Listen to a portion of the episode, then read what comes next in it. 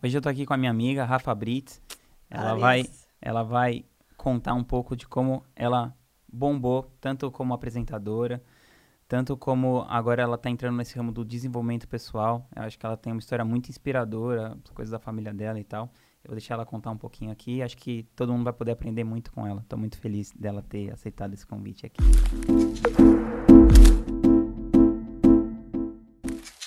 Rafa, seguinte, conta um pouquinho da sua história, assim, como que você caiu nessa coisa de, de comunicação? Como você descobriu que você tinha esse dom, assim? Então, é, eu, eu venho de uma família de irmãs que sempre tiveram ligada à arte. Uma irmã minha foi bailarina contemporânea, dançou na Débora que é, a minha outra irmã sempre fez teatro, elas saíram de Porto Alegre para, como a gente chama, né, cidade grande, que Porto Alegre também é, mas na época, lógico, São Paulo, Rio de Janeiro, é, pra sempre. Então, eu, eu cresci nesse meio mais artístico, né? Que, o que eu acho que é diferente de comunicação, né? Uhum. As pessoas falam, você é artista. Não, não sou. Artista faz arte. Eu não produzo arte, eu me comunico, é diferente. Uhum. E, e eu, meu pai tinha uma empresa de suplemento de ração animal para porco, galinha. Sim. Aí eu acabei influenciada pela essa empresa que ele tinha, me formei em administração de empresas e fiz o meu curso, curso de administração. Já no curso de administração, o meu combinado, um beijo para minhas amigas da faculdade, era o seguinte: vocês fazem, porque muita, assim, é, engenharia da produção, estatística, né, contabilidade. Aquelas coisas assim. que você adorava. Então, assim, eu sempre fiz, porque eu sempre fui a, assim, entre as melhores alunas da minha sala. Eu sou muito estudiosa, eu gosto, eu gosto do cheiro do livro, eu gosto de estudar. Então, eu sempre, eu sempre tive nesse grupo de estudos. Mas, já na faculdade eu falava, faz o seguinte, façam, que eu apresento. Então, eu sei que o TCC, assim, eu fiz parte do meu TCC, desenvolvi e tal, mas eu falava, gente, elas, ai, mas eu não quero apresentar, deixa que eu apresento, deixa que eu apresento. Então, chegou uma época que eu chegava, ligava os slides, eu nem sabia o que se tratava, eu só ia, né, falando, vai apresentando. E muito envolvida sempre na, nas matérias de marketing, de RH e tal. Fui é, trabalhar numa produtora, né, já porque a minha irmã era assistente de direção uh, em São Paulo, numa produtora de publicidade. E eu fazia parte de orçamento, produção executiva tal. Comecei a frequentar sete, né? Como uhum. a gente tá aqui num setzinho de filmagem. E, e falei, não, calma aí, tem essa profissão que a pessoa só chega, fala o texto, facílimo, que é só falar. Olhei meu orçamento, vi quanto que eu tava ganhando, não. E comecei a fazer alguns testes então, aí eu peguei uma campanha de adesivo, uma campanha é, de seda, fiz alguns comerciais. Falei, gente, isso é uma profissão? Falar, ler um texto, falar, se comunicar.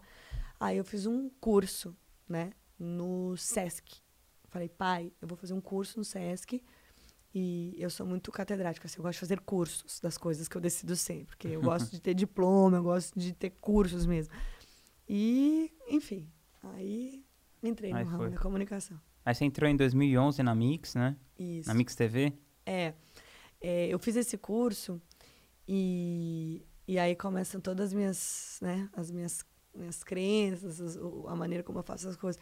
Minha irmã, é, que eu tenho, depois a gente vai falar no meu histórico familiar de ajuda, então minha irmã soube que eu queria trabalhar na TV, porque eu compartilhei uhum. com a uhum. família, ela me deu um porta-retrato, que era uma TVzinha. Aí coloquei minha foto lá, comecei a jogar pro, pro universo, não só pro universo, assim, de uma maneira, né? Para as pessoas, ó. Sou Seguinte, tô na TV. Tô na TV. Eu lembro que eu fui comprar um óculos uma vez numa ótica, aí fui preencher lá nome, endereço tal, profissão. Eu, apresentadora. Aí a moça, ai, sério, você trabalha onde? Eu falei, calma, que é um projeto secreto ainda, já já você vai descobrir. Mas não trabalhava em lugar nenhum. Então, é... e aí, um dia eu tava na rua, eu e as minhas irmãs, a gente indo assistir um filme aqui na Augusta. A gente tá em São Paulo. É, e eu saí e falei, e aí, o que você achou do filme? Porque eu já tava nessa onda me achando apresentadora. O que você achou do filme? Fazendo assim. Uma pessoa tava passando, uma menina tava passando, e ela falou, você é repórter, apresentadora? Eu falei, sou. aí ela, você quer participar de um programa da MTV? Eu falei, quero. É o quê? Fui pra MTV, conheci todas as pessoas da MTV, e nessa época a direção da MTV tava saindo a Cris Lobo uhum. é, e a Raquel Afonso saindo para montar, assim, aumentar a TV da Mix.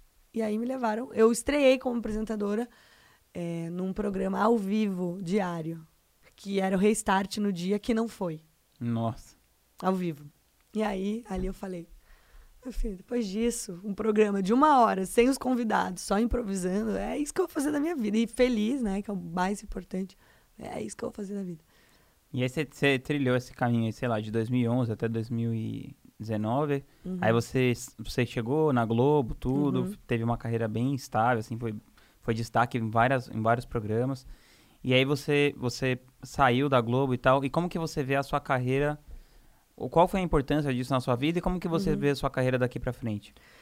Então, é, eu acho que foi muito importante todo o caminho que eu trilhei como uma comunicadora. Eu acho que eu aprendi a é, ver o meu público, entender que agora na minha nova carreira, meu público, a gente chama de avatar, porque toda nomenclatura muda. É, eu estou começando, né, nessa, nessa, nesse novo mundo, assim, digital. Então, é muito legal também não saber nada de alguma coisa e aprender. Mas eu acho que, assim, é, por eu ter trabalhado na Globo e, e eu pedi demissão da Mix falando, eu vou trabalhar na Globo. Não conhecia ninguém na Globo, mas eu falei, eu vou trabalhar na Globo e comecei a mandar e-mail para a Globo dizendo, me contrata, me contrata, por favor, tal, stalkear a gente, stalkear a Ana Maria Braga, assim, eu sou muito decidida, muito. E entrei, tal, fiz os programas que, que eu tive vontade, acho que o meu caminho lá, né, na, na emissora, eu aprendi a, a, me comunicar com esse público que, que é o meu objetivo agora, né? Que, que, que são as pessoas que é, estão interessadas é, em, em, em, algo que eu tenho para falar. E já lá na Globo, eu não tinha mais controle sobre o conteúdo que eu produzia. Porque, lógico, eu sou claro. empregada né, de, de, uma empresa, gosto muito da empresa, mas eu já não, não, tinha controle sobre o que eu produzia, eu tinha que fazer o que eles produziam. E, e chegou nesse momento que eu me perguntei: bom, eu consegui um público, eu entendi a linguagem desse público, mas o que, que eu ofereço para eles, né? E aí uma coisa maior sobre valores da vida, a minha missão aqui e tal. O que, que eu estou oferecendo para esse público que está me ouvindo? Eu falo, né? Esse público, ele tá poroso, ele quer absorver o que eu tenho. Não, não é isso que, que eu acho que eu tenho de melhor para dar. E aí eu fiz a pergunta, o que, que eu tenho de melhor para dar? E é uma pergunta que todo mundo pode fazer. O que, que você tem de melhor para dar na vida? E aí, através de muita reflexão, eu falei, o que eu tenho de melhor para dar na vida foi... É, o presente, né, a, a, virtude de, de um programa familiar que meu pai desenvolveu desde 98, é, que eu cresci achando que era algo normal. Ah, todas as famílias fazem isso. E depois, na vida adulta, eu falei, caraca, não só as famílias. Explica um pouco melhor. Programa familiar. É, é então. Aí a galera já tá pensando na galera junto, assim, no domingo em casa. Não, no programa do, do Márcio Garcia que eu fiz, da família. Então, é assim, o meu pai, como eu disse, ele é um. O senhor Sapotiguara, ele cresceu é, no interior do Rio Grande do Sul, na uhum. cidade de Alegrete, conheceu minha mãe, então juntos há 55 anos. Mas é, ele. Meu Deus. exato. É uma relação muito inspiradora e bonita, o casamento dos meus pais. Mas eles tinham né, essas três filhas, diferença de sete anos para cada uma. E meu pai trabalhava com estratégia de empresas. Então, ele. O que, que acontecia? Ele tinha que chegar numa granja e convencer aquele produtor que ele tinha que entrar num padrão de qualidade, mudar algumas operações naquela granja. E ele viu uma resistência. Porque né, o cara, não, não vou mudar, porque não sei o que e tal. E ele acabou, através né, do, do desenvolvimento pessoal, descobrindo que se ele envolvesse a família daquele produtor, o filho, a mulher tal, e, e descobrir qual, quais são os sonhos dessa família, como essa família quer se desenvolver. Talvez o colocar mais vitamina ou menos ali na ração era um detalhe perto do grande propósito daquela família. E ele fazendo isso para as empresas, ele pensou, por que não eu trabalhar desenvolvimento pessoal? Mas ele da, aprendeu da isso como família? autodidata, assim, ou ele Ele fez um ele fez um curso é, da Universidade de Cleveland mas no trabalho de conclusão de curso, que era um curso totalmente empresarial, certo. sobre estratégia. A gente está falando de 98. Hoje, é, é, é não existe. Você, você, abre uma empresa, você abre um, qualquer coisa de cupcake, você tem uma estratégia, um business plan. Na época, era algo que ainda estava começando, né? Tal. É, você tinha os, os, grandes estrategistas, mas não era nos Estados Unidos muito mais, mas não era uma coisa difundida sim, aqui sim. no Brasil. E no trabalho de conclusão, o que, que ele fez? Ele fez o Transformando Sonhos em Realidade em vez de fazer uma estrutura de trabalho para uma empresa, ele fez para a família dele. É, que legal. E ele teve esse, esse... Aí começou isso em 98, você tinha 12 anos, sei É, lá. eu tinha 11 anos. E, e ele tem o Ken O'Donnell, né? E, e, o Brian Bacon, que são esses criadores desse método chamado Self-Management Leadership. E então ele fez um evento, gente. É um evento chamado Transformando Sonhos em Realidade num hotel com sala de convenções, moletom, faixa, bem-vindos. Eu lembro que eu chegava assim no hotel, o pessoal, tá, cadê o pessoal da convenção? Não, somos nós cinco. Mãe, pai e três filhas. Como assim? Mas tem palestrante? Tem palestrante.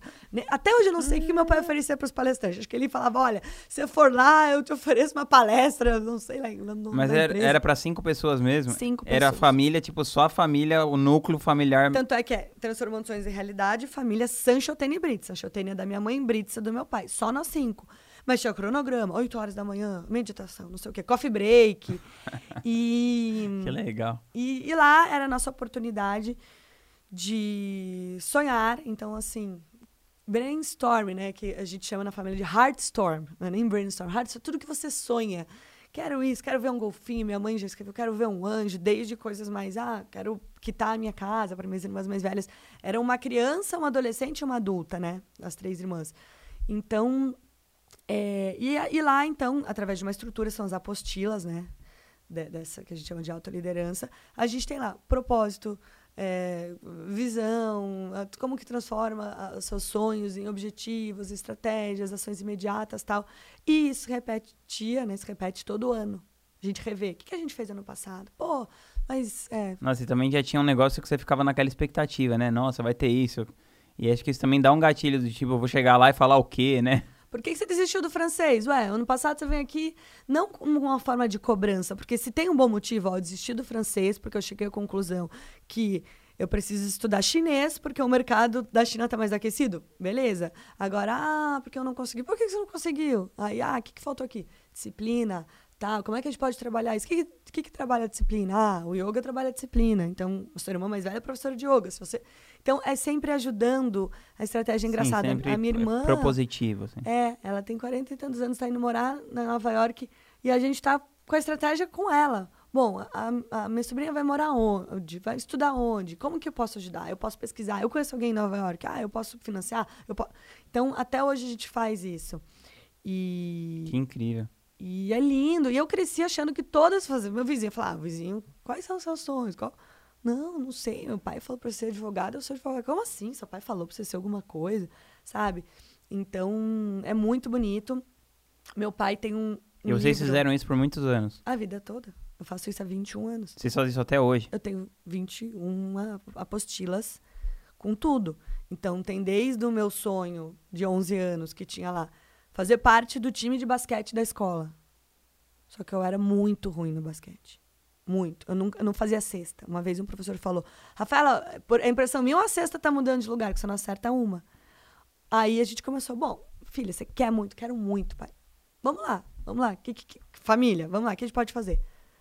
Eu corro. Eu corro mais que todo mundo. Eu sou a mais rápida da minha turma. Ah, mas você marca? Não, não, não gosto de machucar os outros. Então, bom, não gosto de, não marca, não faz cesta, tal. Falei, pai, mas e se eu correr? E se quando tiver é, um contra-ataque eu correr, chegar antes da menina que roubou a bola? E eu comecei a estratégia que a gente chama boneco de posto. Eu só atrapalhava. o meu objetivo era chegar e atrapalhar para ninguém fazer cesta. Eu ficava pulando. Jogo horrível. As mães que olhavam falavam, o que, que é essa menina, coitada? Mas, o que, que começou a acontecer? Eu impedia que a minha adversária fizesse cesta. Isso não é Começou a ser eficiente. Que, que, o que, que é do basquete? Você tem que fazer cesta? Não, você tem que ganhar. Um jeito de ganhar é não deixar o outro fazer ponto. E eu entrava para atrapalhar. Tinha uma época o Wilson, o meu técnico, que falava: Não se preocupa com o ataque, só pega as meninas, não deixa elas fazerem cesta. E eu também não marcava, então eu ficava pulando, corria. Né, se tentar acertar uma cesta com alguém pulando na sua frente, antes que você. Então, começou nesse sonho lá dos 11 anos até meu último sonho. O quê? Sair da Globo e montar a Transformações em Realidade, a minha empresa de conteúdo motivacional multiplataforma. E é isso. Como que a gente se ajuda? E então, quando eu cheguei nesse momento que eu falei, eu tenho público e o que que eu vou falar para eles? Eu falei, cara, eu vou falar sobre isso que para mim é óbvio e às vezes eu me sinto até falar, ai, mas tá tão esse Deus tá quase, quase como medíocre, sabe? Tá tão mas é que eu já me aprofundei tanto nisso e pessoas nunca escreveram sonhos. Ela uhum. não tem um livro de cabeceira. É, ela, não, ela não tem uma estratégia, ela não. nada. Então eu falei, eu vou, eu vou incentivar, motivar, dar ferramentas para essas pessoas. E aí, lógico que eu dei uma modernizada, porque de 98 para cá muita coisa nova apareceu, né, sobre desenvolvimento pessoal. Fui para França estudar o Self Management Leadership. Fui agora fazer a formação do, do Brandon, High Performance Coach, programação neurolinguística, com Claudio Lara, enfim, comecei a pegar recursos mais atuais uhum. para aí transformar e oferecer isso para o meu público. Pelo que você está falando, assim, é, e pelo pouco que eu te conheço, uma grande diferença é essa coisa, assim, que você é muito decidida, né? Você vai all in tudo que você faz. E você acha que isso é uma coisa que você nasceu assim ou você foi desenvolvendo esse skill ao longo do tempo? Eu. Ou é um traço da Diferente família, sei lá, disso, todo mundo faz Eu isso. não acho que eu sou assim. Eu se eu for parar para pensar, eu sou medrosa, insegura, mas isso não me impede. Eu sim tenho medo, então eu não considero uma pessoa segura, mas é ao contrário. Apesar de tudo, eu não paro. O que eu não tenho é medo de pagar mico, medo de me expor. Isso eu não tenho. Que é uma grande vantagem na vida, né? É. Porque é o que paralisa muitas é, pessoas, é, porque né? então é isso, eu tenho uma autoestima muito elevada, porque, lógico, é algo que eu tive, né, desde a infância, eu tive esse respaldo familiar.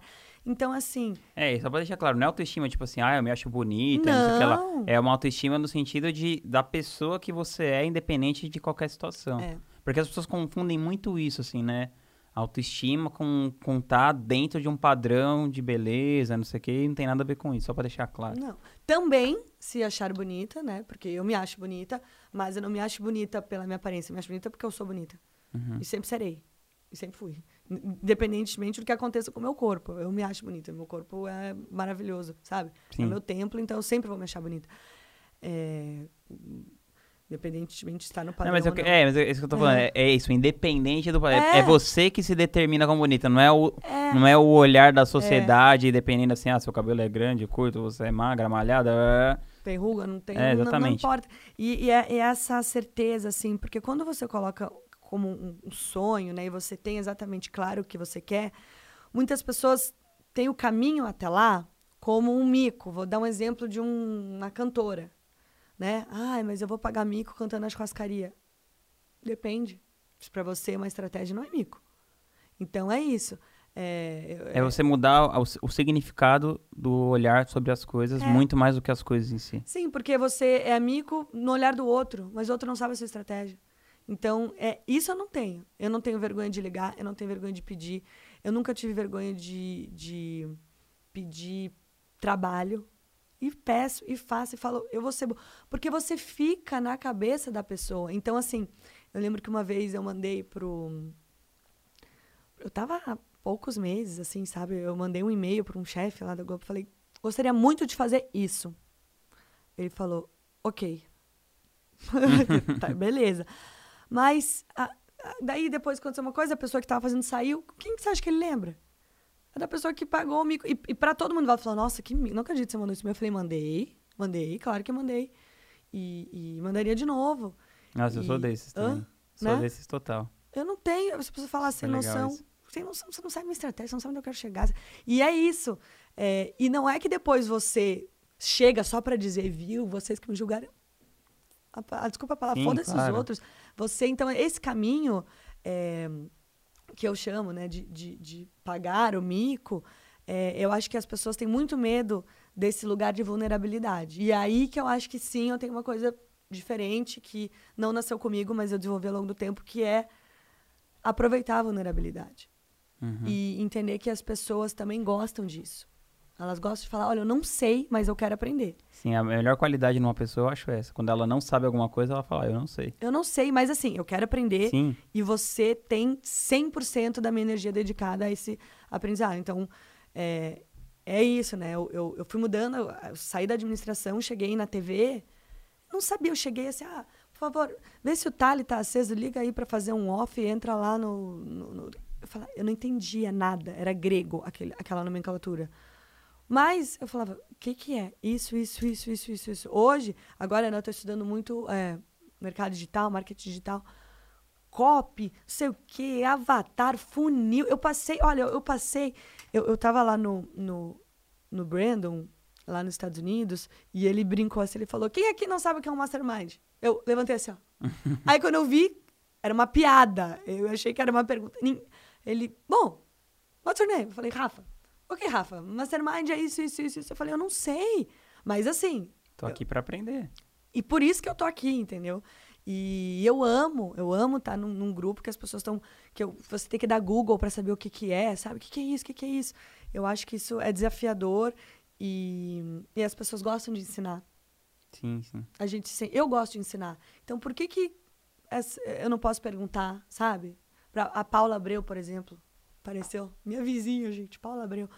Pa Paula, Paulinha, o que, que é isso? O que, que é isso? É tão bom, as pessoas gostam, né, sim. de passar o conhecimento. E graças a ela que a gente se conheceu, né? A gente se conheceu pela Paula. E olha que história engraçada. É uma, a minha namorada, ela tava vendo o Stories e aí passou um anúncio da Paula que ia ter um evento. Uhum.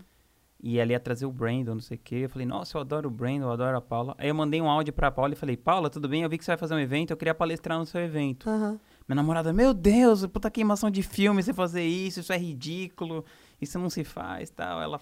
Não é que ela achou ridículo, mas ela achou meio tipo. Sem noção. Ela ficou, meu, você é totalmente sem noção é. isso. Aí a Paula me respondeu assim, ela falou, nossa, mas os meus palestrantes já estão todos fechados. Ela falou, mas vai ter um painel de expert aqui, você pode participar. Eu falei, nossa, tô dentro, o painel de expert, painel de expert e você, tudo a ver, tô dentro. Aí... E é isso, eu te conheci lá. Aí passou 30 segundos, eu mandei pra ela, falei, Paulo, o que, que é o painel de expert? aí ela falou assim, ah, não, é um negócio aqui, a gente vai chamar as pessoas, não sei o que. Eu falei, beleza, tamo aí.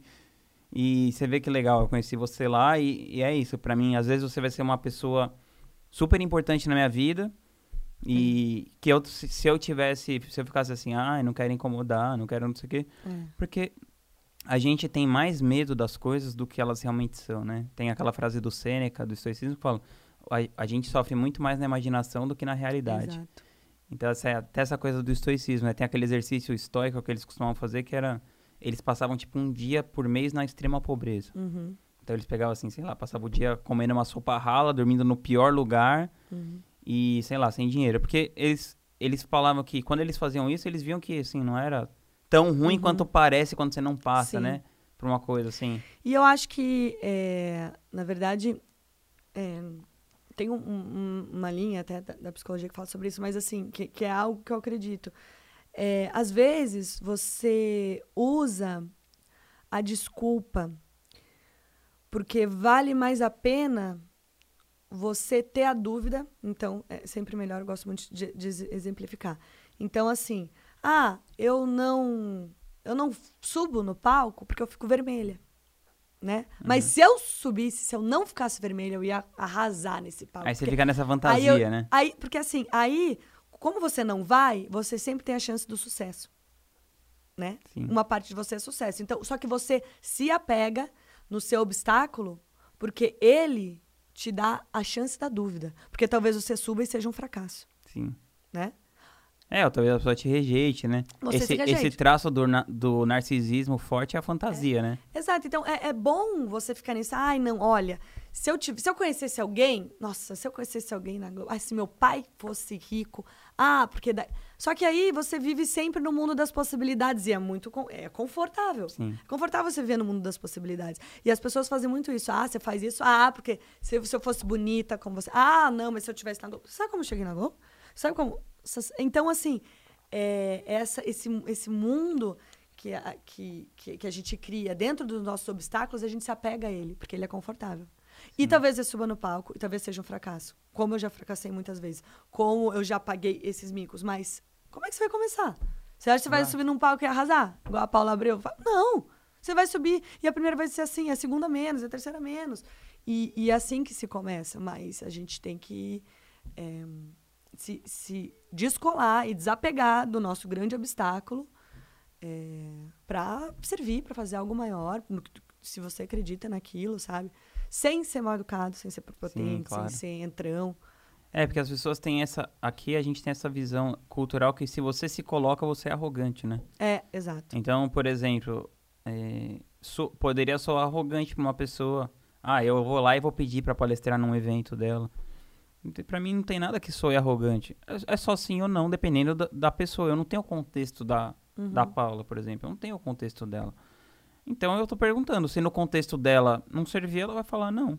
É. Mas assim, não vai acontecer nada de pior na minha vida do que minha vida já tá. E outra, se você descolar, porque assim, depende do que é subir num palco e falar para você. Se isso for só como sucesso, como for, ah, tô, é, é, aqui em lugar de destaque, mas se você tem a consciência que você só quer passar informação, como você é. passaria para mim numa mesa de café ou num palco, não é prepotente. Não é, não é arrogante, entendeu? Eu encontrei no, ah, eu descobri, eu, eu, queria trabalhar com Ana Maria Braga. Não era que eu queria trabalhar, eu queria trabalhar no programa da Ana Maria Braga. Por quê? Porque para mim ela é, é, a maior comunicadora mulher assim do Brasil, junto, enfim, com a, com a Marília Gabriela, tá? Mas eu digo, eu gosto muito da maneira como ela se comunica, porque eu gosto da comunicação fácil, uhum. sabe? Que você pegue um livro desse aqui, tá difícil, como que a gente criptografa para passar essa informação para quem não, não, não quer, né, ir tão fundo? E a Ana é muito boa nisso. Aí eu descobri que ela ia num evento. Um evento chique, assim, esses anfar, não sei o quê. Aí fui, peguei vestido, joia, não sei o quê, não sei o quê. Vi ela, porque ela era madrinha do evento, então não tinha como ela não ir no evento. Liguei para 10 pessoas, me consegue um convite, tá? Eu preciso desse evento. Aí ela tava sentada aqui, eu fiquei ali, ó. Eu falo que eu fiquei urubuzando. Você não vai chegar enquanto ela tá comendo, enquanto ela tá numa conversa, porque, né, você tem que. Gente, estratégia. Estratégia, pelo amor de Deus, não dá pra ser afobado. Aí fiquei, fiquei, fiquei, fiquei, fiquei. Falei, Ave Maria. Aí ela levantou para no banheiro. Aí eu pensei, vai que ela tá apertada. Deixa ela ir no banheiro. ela foi no banheiro. Porque também fica, a pessoa falou que você quando deve xixi. Eu penso em tudo, né? Quando ela voltou, eu falei, com licença. Eu falei, Ana, eu quero muito trabalhar com você. Aí eu comecei, olha, eu, eu, eu, eu, eu tô disposta a aprender, eu, eu quero fazer umas matérias diferentes. Eu falo inglês, eu falo francês, eu falo espanhol. Comecei a passar meu currículo. Aí ela ficou me olhando, ela ficou só me olhando, assim, a Ana tem um olhar fuzilante, ela ficou me olhando, me olhando, me olhando. Aí eu já pensei, calma, eu tô muito arrumada, ela vai achar que eu sou, assim, é, patricinha. patricinha. Daí eu falei, e é tudo emprestado, tá? Essa joia aqui, eu tava com rubi desse tamanho, é, é emprestado, tal. É... Aí ela falou, meu amor, me pegou na mão e falou, você já fala a língua que precisa falar para trabalhar comigo, você fala a língua do coração. Porque eu tô vendo brilho no seu olhar. E é isso que precisa para trabalhar comigo. Não importa o que você fala francês, que você estudou, duas faculdades, pós-graduação. Você fala a língua do coração. Só de você estar tá aqui, está tremendo, eu tô vendo. Fala com a Vivi de Marco, que era diretora, que eu já tinha mandado 20 e-mails, que me deu a chance, foi a Vivi que me deu a chance. É, é mico? Talvez para a festa inteira que estava em volta, nossa, que mico. Para mim foi minha grande oportunidade. E olha como ela me recebeu. Que legal. Pode ser que ela teria falado, ah, desculpa, não? Pode. Mas, mas não ia piorar a sua situação do que tava. Era meu sonho. E se a cada 50 pessoas que você parar e te derem um não, te derem fora, uma, uma, falar, vem, te dou uma chance, vem trabalhar de graça, vem estar tá aqui só pra estar. Tá... Eu iria. E eu fui, e eu fui contratada para ficar um mês, substituindo férias. Aí ficou, foi para três, foi para seis. No último contrato era, era indeterminado, uma coisa assim, não acabava. Eu falei, opa, assim, não, estranho. Mas, e lógico, com, isso com humildade. Né? É, é, é, a cara de pau, mas assim. Sim, não dando uma de fodão, Ana, né? ah, eu vou, vou ser muito boa pro seu programa. Porque, é, Ana, eu faço o que tiver que fazer. É, eu quero exatamente. estar lá, eu vou aprender, eu vou me esforçar, sabe? É pedir uma oportunidade, né? É pedir uma Igual oportunidade. fiz com a Paula, pedi uma oportunidade é. e ela foi super legal. É. Pô, incrível. É, Rafa, tem algum livro que você que, que foi muito transformador na sua vida, que você costuma até dar de presente para as pessoas, assim? Cara, tem. O que, o que eu dou de. Você falou de um livro, mas o que eu dou muito de presente para as pessoas, eu comprei na Amazon vários. É, é um filme de um equilibrista. É, como é que é em português? Eu sei, é do. A Travessia? É do, é do Daniel. É que ele Daniel atravessa as, as é, os, o prédios, prédios e isso, tal, né? Eu, sei, eu já assisti esse filme, é incrível. Vou pegar aqui pra mostrar. Que ele é um. Ele é um cara do circo, né? E aí ele tem esse sonho de atravessar um, um prédio lá em Nova uhum. York e tal. Então, você falou de um livro e, por mais que eu gosto muito de ler, esse é um filme que eu comprei 15 cópias e eu dei para os meus amigos porque essa história é muito linda. É sobre determinação, é sobre brilho no olhar, é sobre quando você tem um, um, um propósito, por mais que para os outros, porque isso é o cúmulo do nonsense. Ah, o que você vai fazer? Vai morrer, mas o quê. Mas ele acreditava tanto que ele tinha uma equipe. É isso. Se você for ver, você pode até levar isso para o mal, acreditar, os extremistas, os fundamentalistas que fazem coisas horrorosas, mas assim, é muito mais sobre a sua força de vontade, seu brilho no olhar, a sua fé, né? Porque aí você junta onde... pessoas em, ao redor da sua ideia, né? Você junta. Você junta. E não necessariamente porque a ideia é uma coisa muito esperta, não, tá? Tem gente juntando outras para fazer coisas muito ruins. Mas é, é essa certeza, é essa esse will, né? A vontade de fazer. Então esse, esse filme mostra muito isso. E estratégia. Por isso que eu gosto desse filme, porque ele junta o sonho dele, a vontade dele. Fiquei até com vontade de assistir de novo. e a estratégia. Porque tudo tem que ter uma estratégia. Tudo na vida. Por mais que seja a coisa mais louca. Ou um pedido de casamento. Uma... E quando a gente fala em estratégia, as pessoas acham. Ah, isso é coisa de gente calculista. Eu gosto de deixar a vida me levar. Eu sou fluido. Tudo bem, cada um, cada um. Mas assim, estratégia não quer dizer que você está sendo falso. Uhum, sabe? Claro. Não, você não deixa de ser espontâneo. Estratégia é só você. Como é que você constrói um prédio sem estratégia? Sim. Pegando uma coisa bem material. Então, como que você constrói é, um tem sonho? essa coisa do tipo, você não quer ser oper... mandar operar seu joelho por alguém que vai no fluxo do, você do quer que afim, fluxo. né? Claro. Então é isso. Existe fluxo, existe tudo isso. Mas o fluxo flui se você tem uma estratégia. Aí ele vai. Porque você sabe os passos, nem sempre são os certos, mas você tem uma linha, nem que seja para errar e para ir acertando arestas. Mas aí, aí se você pensar num. Um, ontem eu estava estudando água, né? Então, se você pensar num córrego, né, ou numa barragem, o fluxo vai.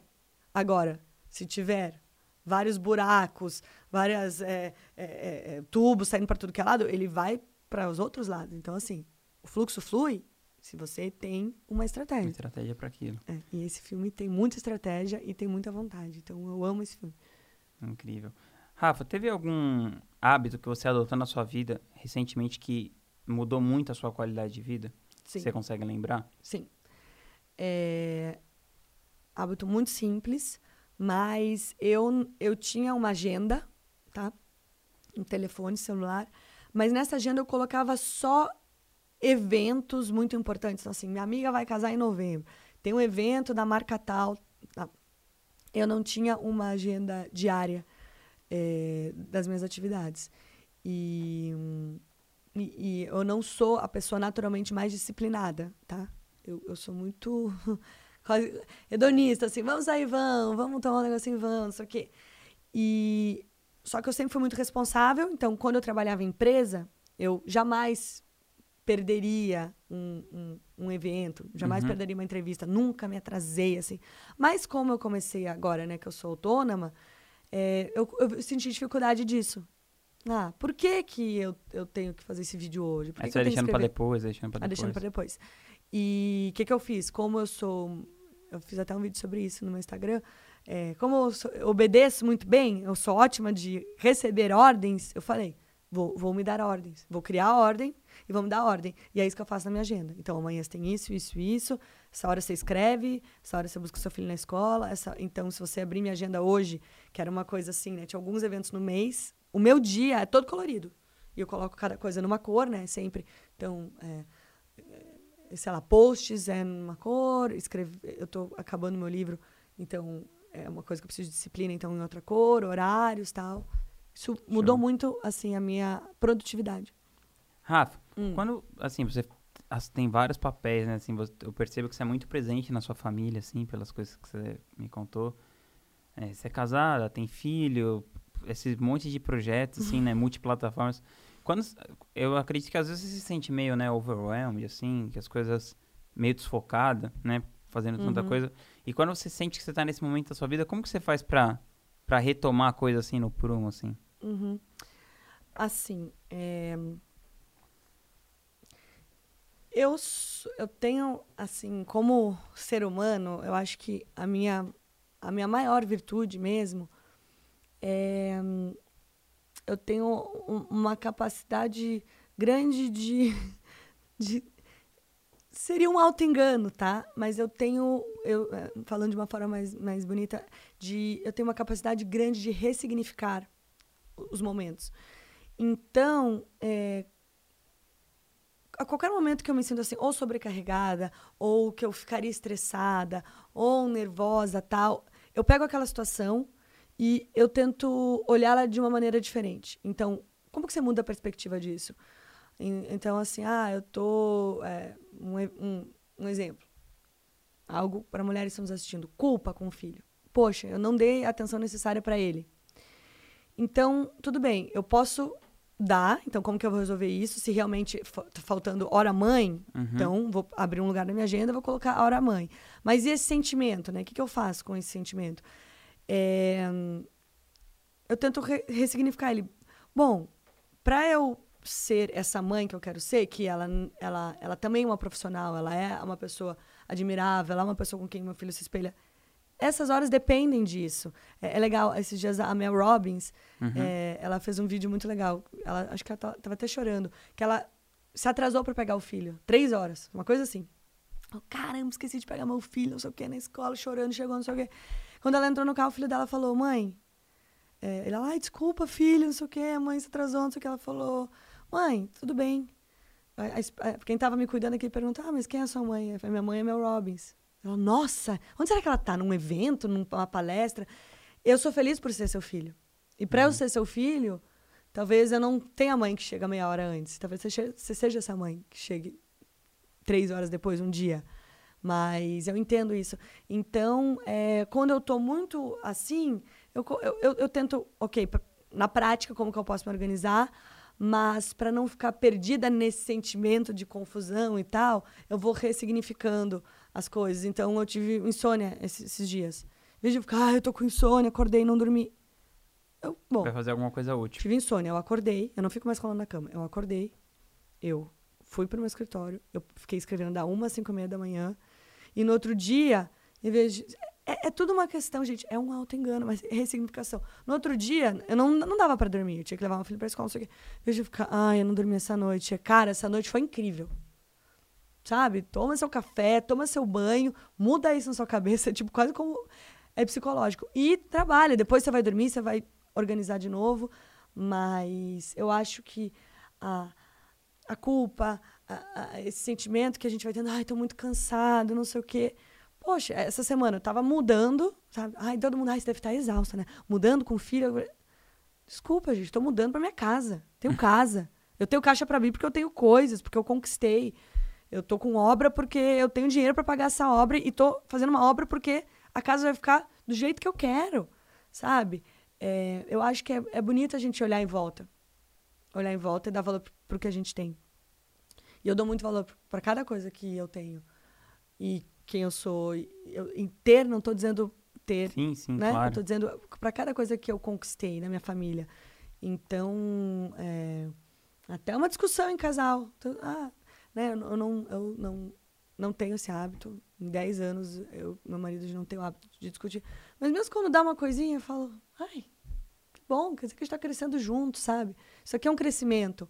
Uma crise num casamento. É, assim, né? Uma crise pode ser até ideológica, ou assim, uma crise. Isso é crescimento. Pô, se a gente está assim, se a gente está aqui jantando, discordando. Quem se importa? Porque a gente se importa, porque a gente está crescendo. A gente está 10 anos juntos.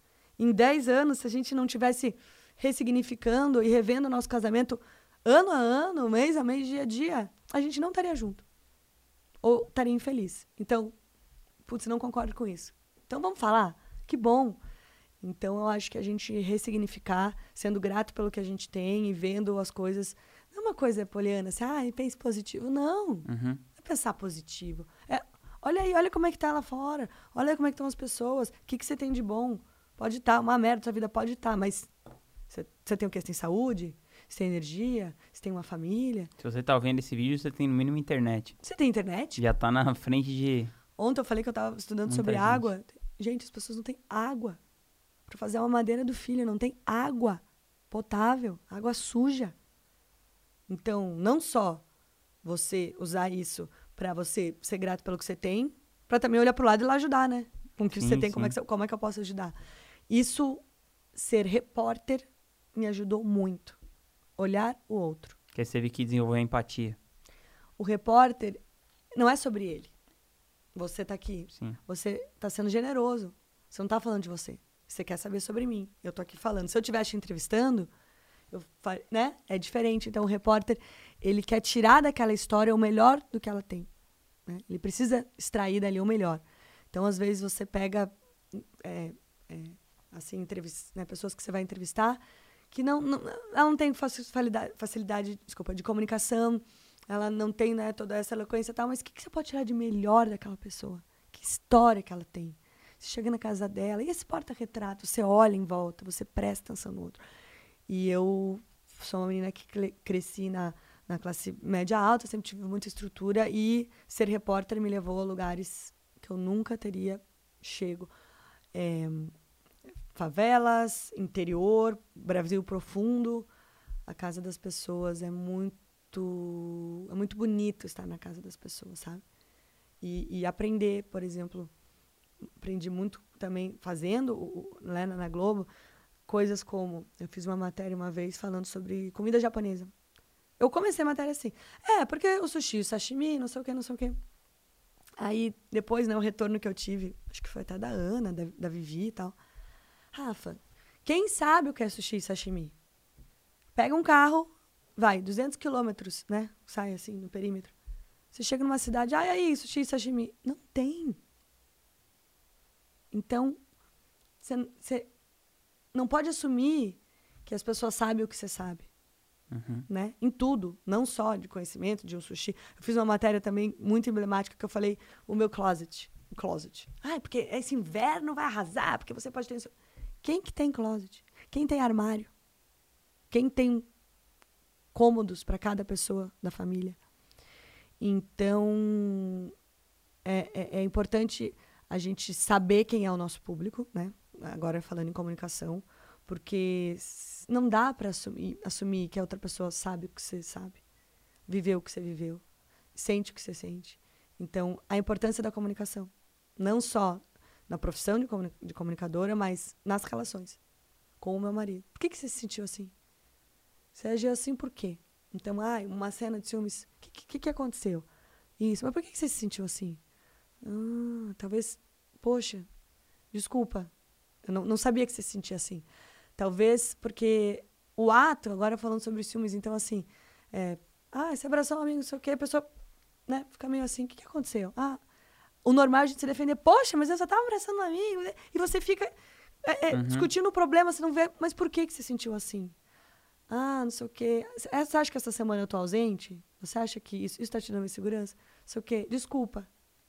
Eu não vou deixar de, de abraçar meu amigo, isso não é o ato, mas é o que estava por trás disso. Então, a comunicação é fundamental. A minha profissão é muito linda, porque é, a gente tem muita tecnologia, a gente tem muitas estruturas, né, é, de operações, de máquinas e tal, mas no final é isso. No final, né, é o Mark Zuckerberg sentado com o, com o Obama falando sobre algo né? E, e, cada um tentando entender o que o outro precisa, o que o outro pode dar, a, a fraqueza do outro, a, a, virtude do outro. Então, isso foi essencial na minha profissão de comunicador. E esse conhecimento que você tem, assim, profundo, né? Sobre... Eu sinto que você tem um conhecimento profundo sobre a psique humana, a alma humana, assim. É, é um papo bem profundo esse que eu estou tendo com você. É, inclusive, mesmo com pessoas que já vieram aqui, incríveis. Eu queria que você me contasse um pouco, assim, essa sua jornada estudando, né? Agora eu tô vendo, sei lá, uhum. você foi estudar PNL com o uhum. Blender, né? Você estudou com o Brandon, uhum. é, se certificou como coach. É. Primeiro, assim, esse, esse mercado como coach tem uma certa banalização, mas ao mesmo tempo tem uma coisa bem profunda, assim, né? Como isso uhum. você está trazendo. Por que, que você está buscando isso exatamente, já que você já teve esses 20, mais de 20 anos com a sua a, família? A prática eu tenho. É, então, me conta um pouquinho, assim, essa, quais foram as formações que você fez, os cursos uhum. que você fez recentemente e como você vê que isso está se conectando com o seu trabalho futuro? Legal. Assim, é... então eu sempre pratiquei, né? Então, o autoconhecimento, fazendo os exercícios, mas a minha família sempre teve é, esse lado muito. Assim, eu sou. Eu tenho as minhas tias, né, irmãs dos meus pais são professoras e tal. Então, esse lado acadêmico eu sempre gostei muito. Uhum. Eu, eu, eu consigo aprender sozinha, eu consigo aprender algumas coisas de uma forma, né, autodidata, mas eu não gosto. Eu gosto de estar numa sala de aula, é, eu gosto de estar com pessoas e hoje eu, eu estudo muito como, pelo digital, passar esse sentimento que eu tenho presencial para as pessoas. Uhum. Então, por que eu gosto presencial? Porque a pessoa erra, porque a pessoa espirra, porque ela toma água, porque eu sinto aquela pessoa. Então, assim, uma maneira de me comunicar, a minha vai ser cada vez mais natural para tentar passar esse calor, né? Que nunca vai substituir, mas podemos. Uhum. Então, é, então, sempre com o meu pai, a gente sempre estudou também. Então, a gente tinha no, nosso flip chart. Então, assim, com 11 anos eu estava lá. Inconsciente, subconsciente, o id, o ed, tal. E a gente tem um momento familiar que aí já entra uma coisa um pouco mais religiosa, porque meu pai é kardecista, mas a gente fazia o evangelho no lar. E, e o evangelho do lar passou a ser um momento de estudo, porque não necessariamente você precisava levar na família, no, no, era domingo à noite. Uhum. A gente colocava uma água fluidificada e tal, e domingo à noite você levava qualquer assunto, pode ser assim, sobre o ser humano. Então, é, neurociência, um, um, artigo, eu leio um artigo, a minha irmã leva um poema, a outra leva uma respiração de yoga. Então, é, mas eu, eu gosto de aprender com quem já estudou muito tempo aquilo. Eu acho fascinante, né? É, então, bom, depois que eu é, conversei com a Globo, é, eu primeiro resolvi fazer a formação nessa linha que meu pai sempre estudou com a gente, que uhum. eu sabia pela prática, mas eu nunca tinha estudado. Então eu fui para Oxford Leadership, né? Fui num, num, nesse, nesse curso na França, tal, estudar Self Management Leadership.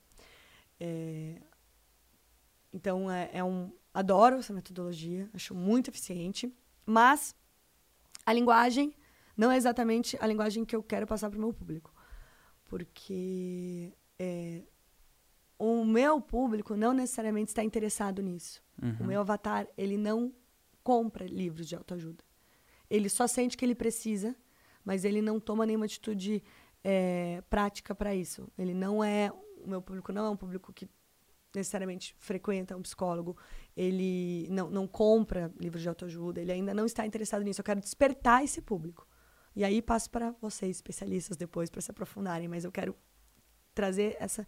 Então, eu fiz isso, eu fiz o curso com o Cláudio Lara, que é um assim, professor genial aqui na programação neurolinguística. Eu vou fazer o um master com ele agora em julho. É, e eu me apaixonei pela, pelo PNL, Programação Neurolinguística, que também em alguns momentos é banalizado. Ah, PNL, empresa, uhum. PNL. Cara, é incrível. E vem muito, né? É, combina muito com o meu estilo, que é estilo mais prático ok, você tem todo o seu passado, você tem todas as suas questões, seus traumas, aí para quem entende que tem que procurar um psiquiatra, psicólogo, ok, mas assim, a minha, o meu, é, meu negócio é daqui para frente, amanhã, vamos fazer o que com isso? Depois, depois, depois. Então, eu respeito muito a profissão, né, uhum. de psicólogos, de psiquiatras, mas eu também não tento entrar nisso, não vou querer é, tratar, sim, sim. né, disso, e acho que isso é uma coisa bem estabelecida já. É, então, assim, e. Bom, eu fiz esses cursos, estou cursando agora é, neurociência, porque eu gosto muito também disso, fazer uma pós em neurociência. E, e, ao mesmo tempo, junto com essa linguagem, por exemplo, a do Brandon, é bem high performance coach. Então, é, estratégia, meta, tal, performance. E isso me soa duro, né, para o meu público. Então eu acabei indo para um lado também assim. Eu fiz retiros do Brahma Kumaris, que, que estuda Raja Yoga. É, eu, eu, eu, fui em vários retiros do Prem Baba, na época também comecei a estudar mais meditação, mais yoga. Mas também não é a linguagem do meu público. Né? Que já é um, já entra numa linguagem mais espiritual, energética tal. O meu desafio é de linguagem. O meu desafio é estudar sempre com os melhores que estão aqui na produção é, é, high, é, como é que faz? Uma alta produção aqui e aqui. E como que eu posso simplificar isso? Como que eu posso usar uh, uma, uma estratégia que o Brandon tem de high performance, explicando de uma maneira cotidiana, dando um exemplo. Ah, você. Então, assim, PNL. Ah, vamos falar Por que não pegar o celular do seu namorado pra. Ah, sei lá, Rafa, eu tenho mania de pegar o celular do meu namorado pra fuçar. Então, assim, por que, que você pega o celular do seu namorado? Ah, porque você tá insegura, com medo de perder. E você consegue fazer todo um novo caminho neural para aquela pessoa entender que o ato de pegar o telefone, você está alimentando a sua chance de perder, que é o seu medo. Mas isso tem todo o caminho. Mas, na minha comunicação com o público, eu não vou falar especificamente, tecnicamente, como Uhum. o Cláudio me explica, como o Brandon me explica, como uma linha, por exemplo, como o, o Ken O'Donnell me explica, né, nesse curso que eu fiz com, com o Ken O'Donnell australiano, sobre Raja Yoga. Então, o meu desafio é pegar todas essas informações com os melhores do mundo, que eu vou continuar agora em julho eu vou, para Harvard fazer um curso de leading yourself vou continuar estudando mas assim eu trago tudo e como que eu vou falar isso pro meu público de uma maneira que eu acho é do entretenimento que é da onde eu vim Uhum. né? aí sim aí você É, porque você atingiu uma massa muito maior de pessoas, né? é, né? Eu, eu, eu, eu tô falando com essa massa, eu não, eu não tô falando com quem já está nisso. Aí, a minha ideia é: você se interessou, você começou, eu estimulei, eu, eu quero falar com essas mulheres, eu quero que elas escrevam seus sonhos, seus objetivos, vamos fazer isso junto. Depois, se você se encantou por esse mundo, poxa, tem, assim, é, um- um- é, como é que eu posso dizer? É, é o funil mesmo. Aí você vai para quem você quiser, especialistas, pessoas que, que entram numa linha. É, então, tem o Diogo Lara, que é um cara maravilhoso que eu conheci, é, que tem um livro chamado Imersão. Tem, poxa, tem o, o, o meu, meu palhaço, meu professor, o Márcio Libar. Esse cara é espetacular. Eu fiz um- uma imersão com ele, que eu não posso falar porque é tudo segredo, tá? Mas é um final de semana com ele, que é um curso de clown. É a arte ser o palhaço. Uhum. E o palhaço quem é? O palhaço é o que cai, o palhaço é o que ri. No circo, a bailarina encanta, o malabarista encanta, o, o equilibrista encanta, mas o palhaço, as pessoas não aplaudem, as pessoas riem, apontam. Como é você se sentir o palhaço? Né? Como é você se despir e mostrar toda a sua fragilidade para ser o clown? Você tem que estar despido da vaidade. E isso foi uma experiência muito bonita para mim. Linda. Uma das o, o Márcio Libar foi uma das experiências mais interessantes que eu tive no- na área de desenvolvimento pessoal. Muito lúdico, muito lúdico. Você entra no mundo mesmo e, e você se desafia. E você paga mico. Paga mico. Paga Resumindo, o lance é pagar mico. Resumindo, Pagar mico, onde é que você chegou? Exato. Tem, um- tem, um, tem um capítulo do meu livro que é Pague o mico, acaricie seu mico. É isso, gente. O que, que é mico? Que cafona você fala, ah, vou pagar mico. Ah, não dá tempo de ficar pensando o que, que os outros vão achar da gente. Não dá. Muita gente no mundo pra gente se preocupar. Não dá. Rafa, se você pudesse escrever uma frase, assim, no outdoor que fosse ser visto por todo mundo, assim, tipo, a pessoa saiu na rua, ela vai ver essa frase no outdoor. Qual frase seria? Ué, vamos de Pague Mico, ué. Pague Mico, ainda ia mandar desenhar um mico leão dourado, que ainda é brasileiro. Tá, tava em perigo de extinção. Eu acho que é isso. É, Vamos lá? Não tenha medo né? Vulnerabilize-se. Agora que tá na moda Noronha-se. Vulnerabilize-se. Não tenha medo de estar vulnerável. Ou, se a gente quiser falar numa língua como eu gosto, pague mico. Pague mico nada mais é aqui. Esteja vulnerável, né? Show. Na língua, na minha língua aí, que é do entretenimento. Show, Rafa. Obrigado por ter vindo. Valeu, Espero que você Vinhas, venha obrigada. outras vezes. Foi Irei. muito incrível.